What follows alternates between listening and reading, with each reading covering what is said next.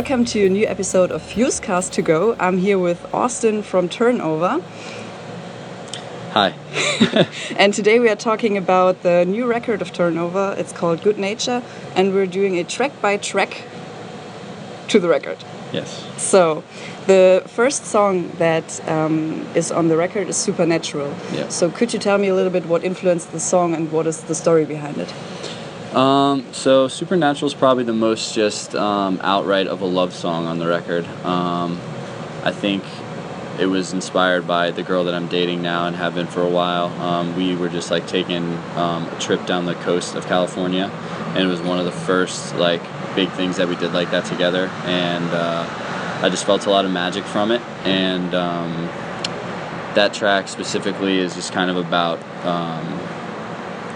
feeling love and feeling like it can like calm anxieties and stuff that you have. I know that I have certain propensities to uh, always kind of feel like I'm um, like I want to be doing something like oh like if I'm just like in a relaxed state there's a little bit of my mind that's like oh I should be doing this I should be working on these projects or doing something productive and I don't know why I have that and it's cool sometimes it's motivating but it also you know creates some anxiety to never kind of be able to, able to sit still and um, I just found that that relationship made me a lot of times just be like chilled out and I wasn't worried about anything else and I thought that that was really like meditative and really a magical thing to experience for me and so it's just kind of about feeling that and feeling um, yeah something real happening to the energy in your body from another person that exists. Was it hard for you to write down these um, yeah like very personal feelings and uh, for you to that she hears that song um, I think it's, uh, yeah, I mean, it's a little bit nerve wracking, you know, like when I'm first writing it and then you want to show it to her or she sees it or something like that. It's a little bit, you know, like, it, you know, it makes me a little bit uh, sheepish, but it's just not in a real way. It's cool. So did she react good? yeah, I think she loves the song, and I think that she, uh, even if she didn't, she's she would. I think that even if she didn't love how the song sounded, I do think that she does. But even if she didn't, I think that she would uh, love it anyways, just because of what it is. Mm -hmm. I love that it's so honest. So like you don't have the feeling that it's. Um, that you're talking about something that you didn't really feel, but it sounds very, very honest and true. Yeah, I was actually talking to um, Justin from Paladino yesterday about that, and there's I think that there's a lot of songs on this record that are really really personal, but um, and those feel really cool and easy to write. But I also think that one of the things that I like to do is even if something hasn't specifically happened to me, if I see it in the world or if I feel like it's going on, it's kind of cool to, you know, just like a director would for a movie or something. It's not like he necessarily has to have been through something like he or she has to be through something like that, but. Um, you know, they think like, oh, this is a really cool story that I think needs to be told, and then they tell it and I think that that's a really cool thing to do through music too, and try to like, it's such a powerful tool that I think a lot of times trying to write lyrics or something like that can make can make me feel like, oh, I feel like I almost can empathize with this situation better because I think music just has a power to evoke a lot of things in people. Mm-hmm. Cool. Yeah, the next song is Sunshine Type, which is my personal favorite single of these both, oh. but just because of the music. Yeah. So, um, again, what's the story? So, Sunshine Type, I think, is one of the ones on the record that I uh, was really kind of attacking some things in my head that I felt were making me uneasy. And I feel like a lot of times people, well, myself and a lot of people around me, um, struggle for control in their lives. And if something's not going their way or something's, um, you know, just not going the way that they thought it should or would, there's there's a tendency to kind of be like upset or being like, oh, why is this happening? And I think that a lot of times that's from having kind of a limited scope of what's going on. And I know a lot of things in my life when they've gone wrong, you know, with quotation marks on it, it ends up being like uh, even years removed from the situation. I'm like, wow, well, that brought me to this place, and it's really, really cool. So I think that that song I wanted to just kind of be like, you know, when it rains, it pours, but, you know, if that happens, then, you know, play in the rain. And so that's just kind of the story behind it. Mm-hmm. Cool. Um, yeah, the next song would be What Got in the Way. And my first question was, Who's Julia? uh, this is, um, you know, uh, no specific person named Julia, but that's the uh, character ascribed in the narrative. Um, that one's just kind of about another. Just I have a, I have a lot of my life. I've kind of um, had a little bits of guilt here and there about things not being good enough. You know, kind of similar to the vibe of the last song. Um, if something's happening, you know, I've, been, I've set a goal or I want something to happen, and then it does happen, and then I'm like, well, is it enough? Like, should I be happy with it now, or what's the next step? Instead of just hanging out and like being cool with what is here and now, and that you know extends from things to people, and this one's about people specifically and feeling like, um, you know, you trying to make something right, or at least telling yourself that you are, and then maybe ultimately making a decision to just give up on it, and wondering if that's just because there really was a good reason, or if it's just that there's something in your mind that's ne- nothing's ever going to be good enough, and maybe you just needed to try a little harder or something like that. So it's just putting that out there. Mm-hmm. So Julia is just an imaginary person. Julia is a name ascribed to a person that does exist. Okay. Um, next thing would be Butterfly Dream.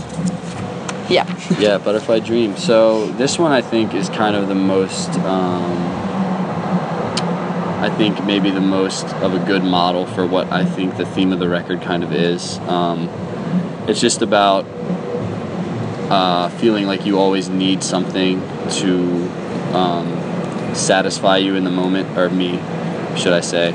Um, kind of following, you know, just a, an example of this of a similar feeling um, or a similar energy fueling a different specific um, occurrence in your life. Um, so, you know, just feeling restless, like um, just like you need to be, like I said, whether it's another person filling your time, distracting you from in, inherent emptiness that I think you know might exist in the world, um, or uh, you getting you know drunk or like high or whatever the case might be, some kind of thing to fill the ever-present void, as it were, um, and just kind of being like that's I don't know to a degree I think chasing. Uh, you know, a little bit of a mirage, and um, you know, no, I, I just was thinking a lot about how people struggle to fill their time with things and make them comfortable and distract them from you know maybe things that really exist in their mind and things that might make you uncomfortable to think about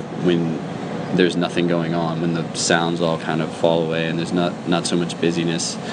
And um, it's easy to fill that time with things especially in our society. It's also fast paced and there's so many things barking at you for your attention and um, that can be really stressful but i kind of on peripheral vision was thinking uh, was starting to think about eliminating a lot of those things and then when it gets quiet like that i think that that can be even more stressful and it's scary and um, so the song is just kind of about becoming comfortable with that and not being afraid of being alone or not being afraid of being things being still because it can be scary at first but i think that for me learning to deal with that is calming. Mm-hmm.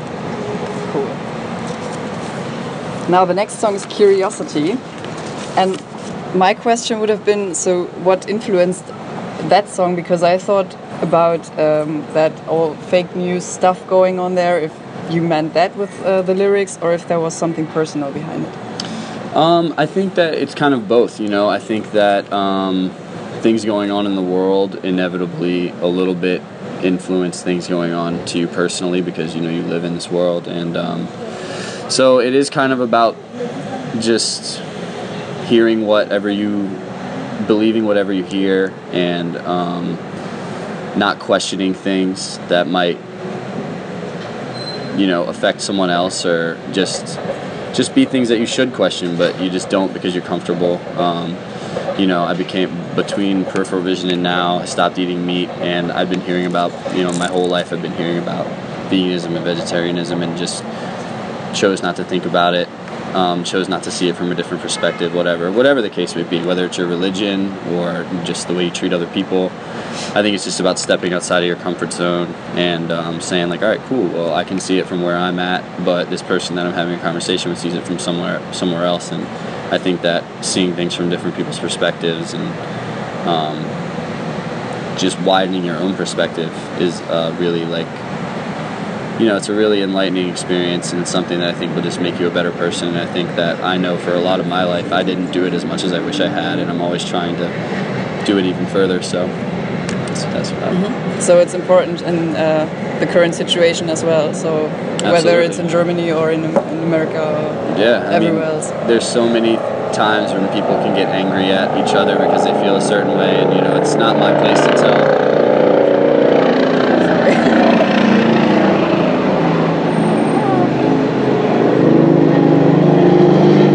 Oh, yeah, um, it's not my place to tell anyone whether or not they can get mad at someone, but I've just found that even if I disagree with people, a lot of times, like responding with anger isn't as good as, you know, maybe like saying, okay, cool, how were they brought up? How did they experience this world that brought them to where they were and how they feel? Because I mean, ultimately, my my life and my opinion has no more value than anyone else's, and so they feel that way for a certain reason, and even if they are wrong or you feel that they're wrong, I think that it's always an exercise in compassion to really try to put yourself in that other person's shoes and say, okay, what brought them to this place? You know, like how did they get here? And that might help you understand and be a little more empathetic and be a little more kind-hearted towards whoever you're dealing with. Mm-hmm. The next song is Pure Devotion. Yes. So this is one of my favorite tracks. Um, I think that this one is just about wondering, um, you know, kind of about the future and people's motives behind things. I think that uh, the first line is kind of encapsulating of the whole song. Just um, you know, wondering why a person cares. Like, will you always care? Like, what's it really about? It how superficial is our relationship?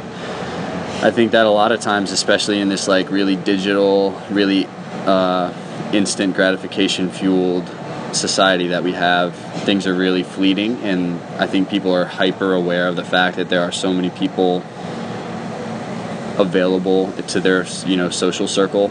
You know, I think a lot of times more now than ever, people are moving around the country and the globe for people that they meet online and things like that. And it's just, I think I was just thinking about that and thinking about like, you know, what is this idea of like we're together and it's just me and you, monogamy? Like, is there a point to it? Like, will you always feel there's a point to it? And so. I don't think it's really making a statement as much as just kind of posing the question, you know, like how true is your mm-hmm. so it's your mind. Yeah. Cool.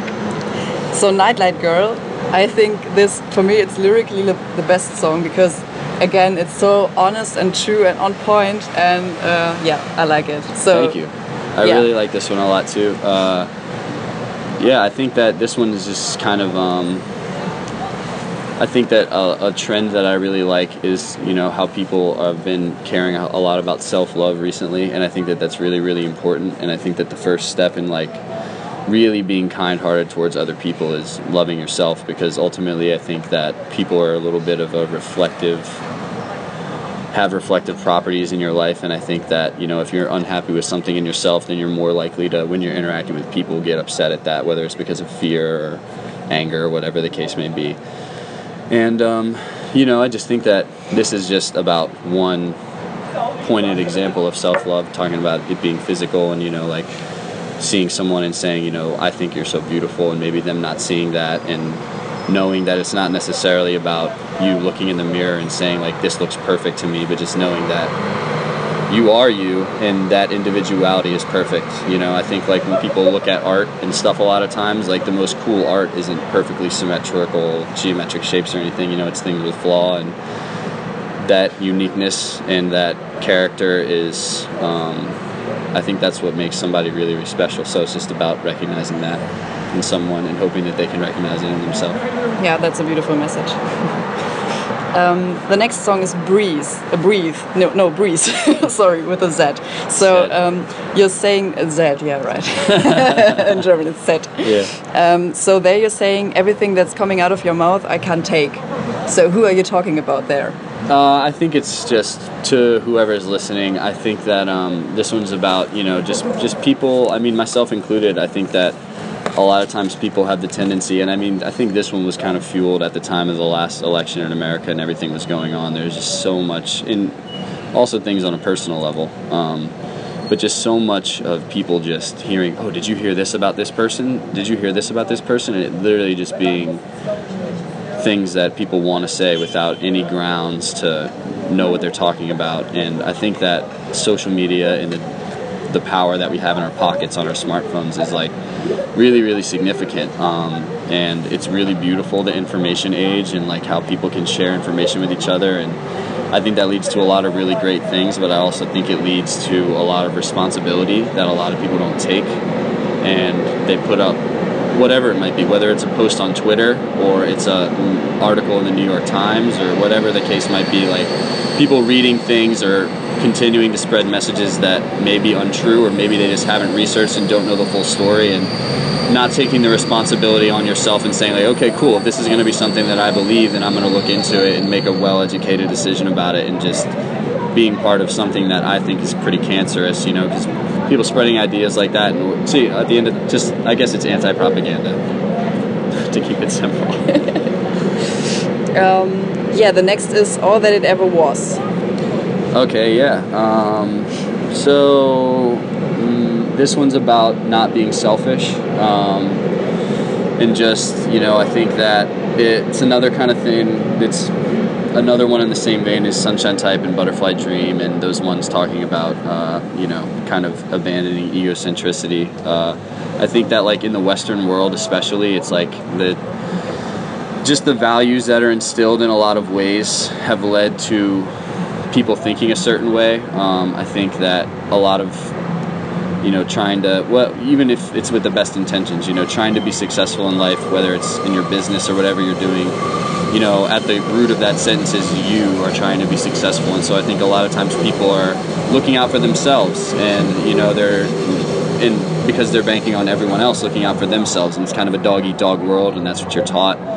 And I mean, that that works for people. And um, but for me, I was definitely brought up kind of being an egocentric person. I think, and some things happened in my life, and I tried to kind of abandon that a little bit and give a lot to other people and just kind of see what happens when and what gets given back to me. And I found it to be like, even so far in my life, really rewarding and it kind of de-stresses you a little bit because it's like if you i don't think it's a concept of maybe only thinking about other people but just whenever you're thinking about a situation maybe think about someone else whoever else is there first and then think about it from your own point of view and a lot of times I think that will make you do things that are more, you know, in um, the interest of other people. And I think a lot of times it's kind of like, you know, a law of physics. You know, there's like equal and opposite reactions, and I think that people doing things, it's the, our brains are emitting waves that are like real energy in the universe. And so I think a lot of times if you if you do certain things for other people, that the world will find a weird weird way of giving back to you and so it's just kind of about that and letting go of what you have and giving it away and letting whatever should come back to you come back of its own accord and not holding on to it so tightly and taking from other people. Mm-hmm. And living small goes into and same some direction, right? Yeah, same direction for sure. Just you know, taking a little bit less for yourself and uh, being being where you are and being happy, you know, even if it's saying like, all right, cool, I have half a sandwich here. Like, man, I really wish I had a full one. Or you can say, oh, man, it's, you know, it's really cool that I have half a sandwich here. So it's, you know, an age old concept, but I just think that it's a good one and it's good to try to see the silver linings of things whenever you can. Mm-hmm. Cool. Now we reached the last song. Yeah. Bonnie Rhythm and Melody. Rhythm and Melody, yeah. So um, I really like this one a lot. Um, it's just kind of about. I guess it's a. When I wrote it, I just was. I said that I wrote a love song to love, and so it's just kind of about the feeling of love, whether it's in another person or in music, which is what I kind of we kind of meant by rhythm and melody, um, or Bonnie, which is about a person. You know, like wherever you're feeling a passion or a love towards, it's kind of about how that feeling of love, like really true love, is once again is, is calming. And you know, if you know, instead of feeling like, oh man, this day couldn't drag on any longer, I'm doing these things that I don't want to be doing. If you're doing something that you love, you're with someone that you love, is a really powerful thing. Because I think that's why people fall in love and they love it so much because it's it's something that's so tangible to be like, wow, here's a feeling that I'm like truly happy in this moment because of this feeling of love. And I think that it's like really, really incredibly powerful. And I think there's a lot of things you can feel love towards, but I definitely have always felt a lot of love towards music. And when I'm playing my guitar and making music, I'm like, five hours can go by and it'll seem like 10 minutes. and the same thing when you're spending time with people you love or spending time with a, a dog that you love you know like you can just do things and it's like time kind of stops existing and that's like a really really powerful thing i think that i just wanted to talk a little bit about so. Now, uh, I think we talked about that in the other interview we did for the uh, written down issue, mm. but uh, for the people that didn't read it or something, um, what would you want to tell them? Why should they listen to Good Nature? Well, I would say um, that I think a lot of people have told me that they really were affected by peripheral vision and liked it a lot. And so, if that were the case, then maybe whoever's listening to it and I have some similar thought processes. And this is a record that comes directly following the thought processes I was feeling on my peripheral vision. So maybe if you were aligning with some questions I was asking, then maybe the answers will be helpful to you as well. Or maybe just because if you like the music that we make, you'll keep to like this one. But give it a chance. thank you very much. Of course. Thank you for having me.